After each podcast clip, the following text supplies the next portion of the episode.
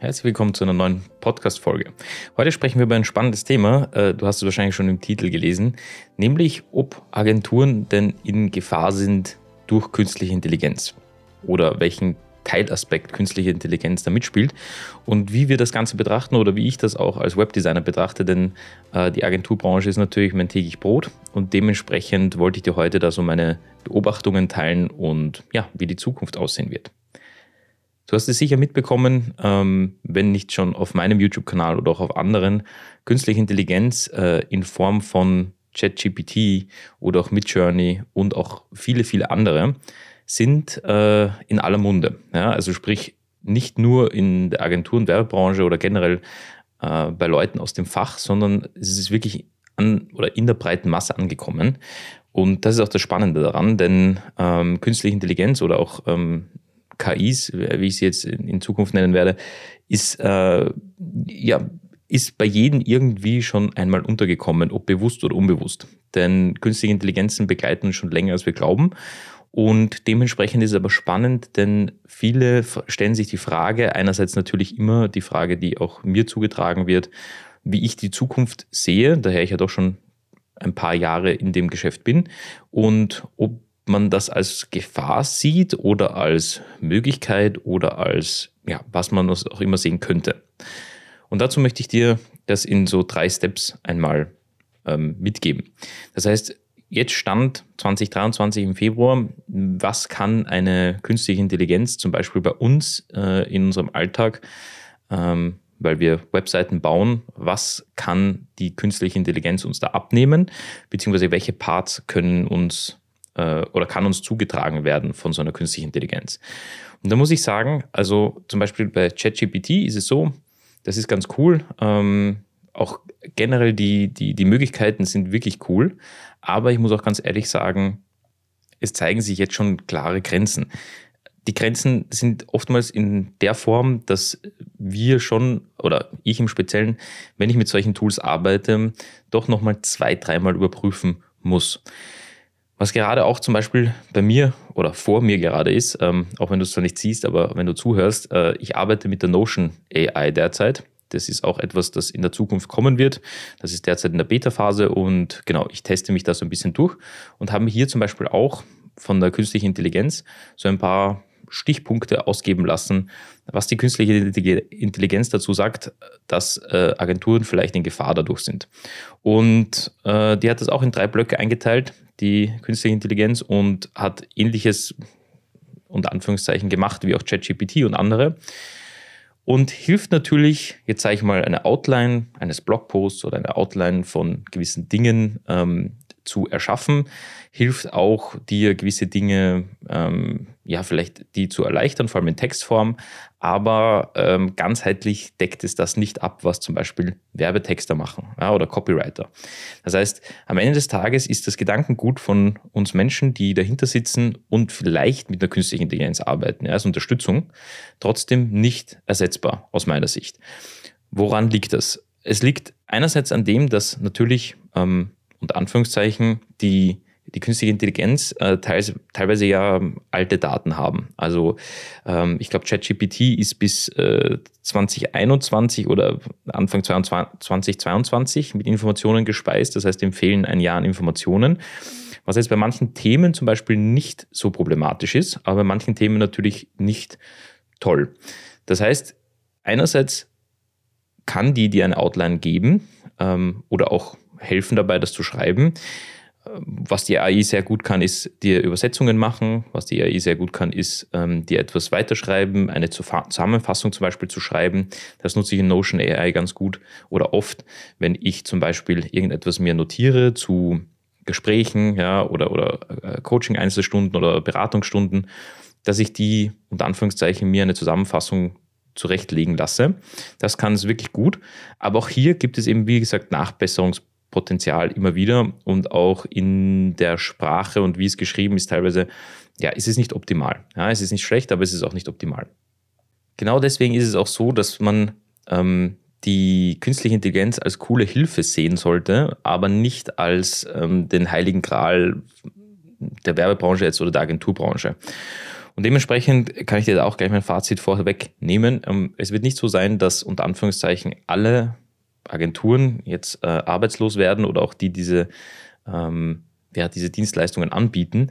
Dennoch Midjourney, so cool es ist und dass dir Designs ausgibt, also wenn du zuhörst und noch nichts von Midjourney gehört hast, ähm, das ist jetzt nicht so wie bei ChatGPT, der dir Text schreiben kann, in welcher Form auch immer. Ja? Das heißt, du fragst die künstliche Intelligenz nach etwas und, und äh, es kommt dann etwas zurück. Sondern dort ist es so, dass er dir ein Design liefert. Nur ist es jetzt so, ähm, einerseits äh, sehe ich auf jeden Fall einen Markt schon entstehen, wie man denn überhaupt mit künstlicher Intelligenz richtig arbeitet. Denn das ist auch nicht für den Otto-Normalverbraucher so einfach, wie man glaubt.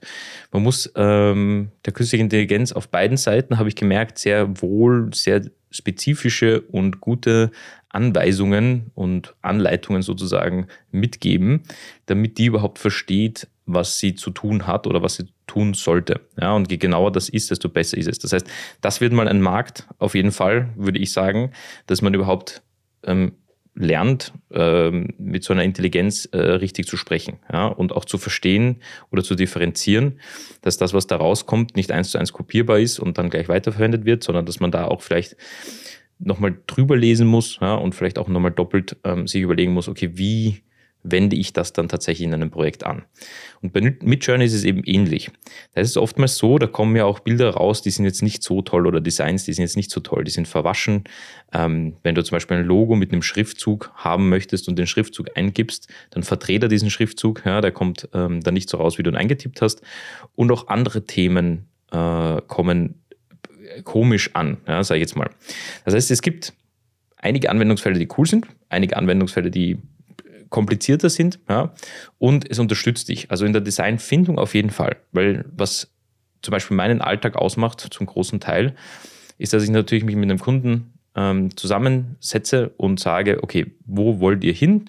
Ähm, wie schaut euer Unternehmen in fünf Jahren aus? Was ist eure äh, was ist euer Corporate Design, habt ihr das schon und arbeite da natürlich vieles aus. Ja, und dort habe ich mich dann natürlich ähm, an, an Webseiten, also oder ich habe mich, ähm, ich habe mir Webseiten rausgesucht, die Designs haben, aber ich hatte halt nicht die Möglichkeit, dass ich irgendwo was eingebe und sage, das wäre so das Design, was ich mir vorstelle und das tippt er mir raus. Dementsprechend, das ist etwas, was ich bei Midjourney zum Beispiel sehr cool finde. Das heißt, ich kann mir Designvorschläge liefern lassen, auch wenn der natürlich in Anführungszeichen, das er ein bisschen gelernt hat von, von, von, vom Internet. Ja? Das heißt, das sind schon viele Designs, die man vielleicht auch schon mal gesehen hat und so weiter. Aber es gibt mir einfach eine coole Richtung an, ja? die ja, mir in einigen Branchen einfach hilft. Vor allem, wenn ich zum Beispiel jetzt eine neue Branche aufmachen würde, wo ich noch nie ein Projekt umgesetzt habe, ähm, fällt mir jetzt nichts ein, was, also zum Beispiel ein Stahlwerk, ja, würde mir jetzt gerade einfallen, warum auch immer, ähm, das hätte ich jetzt noch nicht als Kunden so in der Form gehabt und ich brauche dazu vielleicht ein bisschen ja, Hilfe. Dann kann ich natürlich ChatGPT nutzen, um mir zum Beispiel Konkurrenten auszugeben. Dann würde ich ChatGPT nutzen, um vielleicht eine Outline zu machen, was denn auf der Webseite wichtig wäre von der Struktur. Ähm, das kann er von anderen Konkurrenten sozusagen sich abschauen und dann kann ich das nochmal überprüfen. Das heißt, ich habe eine super Unterstützung damit und im Endeffekt unter Anführungszeichen einen günstigen Mitarbeiter mehr, denn ChatGPT ist mittlerweile ja nicht mehr komplett for free, also da kannst du dann nicht immer nutzen. Und auch Midjourney ist ja in der kostenlosen Variante auch nicht unendlich nutzbar. Das heißt, diese Dinge sind super spannend. Ähm, einerseits sind aber gleichzeitig natürlich auch mit Vorsicht zu genießen, also in der Form, dass man sagt, okay, ich habe jetzt hier die Möglichkeit, eine künstliche Intelligenz zu nutzen, aber ich nehme die jetzt auch nicht für voll. Ja, das heißt, dass ich die äh, ohne Überprüfung immer und zu jeder Zeit nutze und glaube, dass ich jetzt dadurch ähm, ja, auf einmal Webdesigner werden kann, nur weil ich äh, eine KI vor mir habe.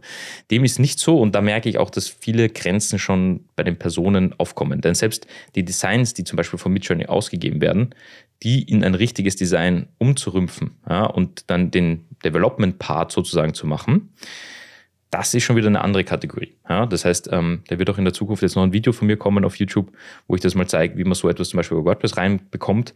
Aber da muss man schon vieles machen dafür, dass das dann am Ende des Tages genauso cool aussieht. Und dann kommen aber noch die Probleme von Responsive Design ja, und dann kommen noch die Themen mit Datenschutzverordnungen äh, und so weiter und so fort. Ja, das heißt, da kommen natürlich noch viele Ebenen mit rein, die dann natürlich super spannend sind. Ja, ähm, oder auch hier unter Anführungszeichen super spannend sind. Und am Ende des Tages ähm, wird man ja oftmals als Designer, glaubt man immer, man kauft bei uns die Designs und Co., aber da liegt dahinter ja nochmal was anderes. Das heißt, was man bei uns als, als, als Webdesign-Agentur kauft oder als, als Webdesigner kauft, ist ja unser Denken. Das heißt, äh, die Psychologie hinter dem Design, wie oder was setzen wir in den Fokus vom Kunden, ähm, was vorher besprochen wurde, etc. Und das kann zum jetzigen Zeitpunkt eine künstliche Intelligenz noch nicht komplett, dass die sagt, hey, ich habe das vor, bitte machen wir das auch. Äh, aber er unterstützt uns dabei, würde ich jetzt mal sagen, in kleinen Rahmen. Genau. Und das sind aber auch die äh, Erkenntnisse, die ich so gewonnen habe jetzt die letzten Monate, ähm, wo das immer mehr nach oben äh, an die breite Masse gelangt ist. Aber gleichzeitig muss ich auch sagen, äh, ich beobachte es sehr gern und finde es auch eine sehr coole Entwicklung, denn ich bin ein Freund davon, ja, das Unternehmen sehr minimalistisch und klein äh, bzw. Äh, überschaubar zu halten, ähm, so wie ich mir das vorstelle und das aber möglichst effizient, weil das etwas ist, was mich extrem reizt. Also ähm, mich reizt neben dem Wachstum natürlich zum gewissen Teil auch, aber die, die Grenzen einfach des Unternehmens, ja, das macht mir persönlich sehr viel Spaß. Und dementsprechend äh, hilft mir da natürlich eine künstliche Intelligenz sehr stark. Ja? Weil damit kann man natürlich vielleicht Teile ausmerzen, ja, die, die vielleicht davor eine Person übernommen hätte ja, oder ähnliches. Dementsprechend ähm, ja, kann es sein, dass hier sich natürlich noch einiges tut und man wird auch sehen, wie das in der Zukunft sich natürlich noch entwickelt und wie gut das Ganze wird. Also ich glaube natürlich auch noch, dass wir in einer sehr frühen Phase sind und ich kann dir nur empfehlen, wenn du in dieser Branche Fuß gefasst hast oder fassen möchtest, dass du dich darum oder dass das ein Teil ähm, deiner Woche sein sollte, dass man auch ein bisschen dort ähm, mit einem Auge drauf starrt, was sich da tut und ja, was sich entwickelt. Wie gesagt, das Interesse ist groß und äh, auch da wird sich ein Markt aufmachen, dass man sich eben um diese Themen auch so ein bisschen kümmert ja, und äh, auch vielleicht anderen zeigt, wie man denn richtig mit, mit Journey etc. umgeht. Ich hoffe, dir hat äh, dieser heutige Podcast gefallen. Wenn dir der Podcast gefallen hat, würde es mich extrem freuen, wenn du mir eine Bewertung da lässt, ähm, je nachdem, auf welcher Plattform du bist. Zum Beispiel bei Apple geht das sehr gut ähm, und auch bei anderen.